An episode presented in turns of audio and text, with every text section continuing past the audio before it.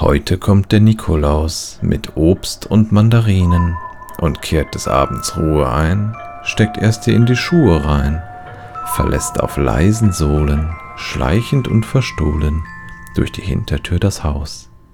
Bald kommt er auch zu ihnen.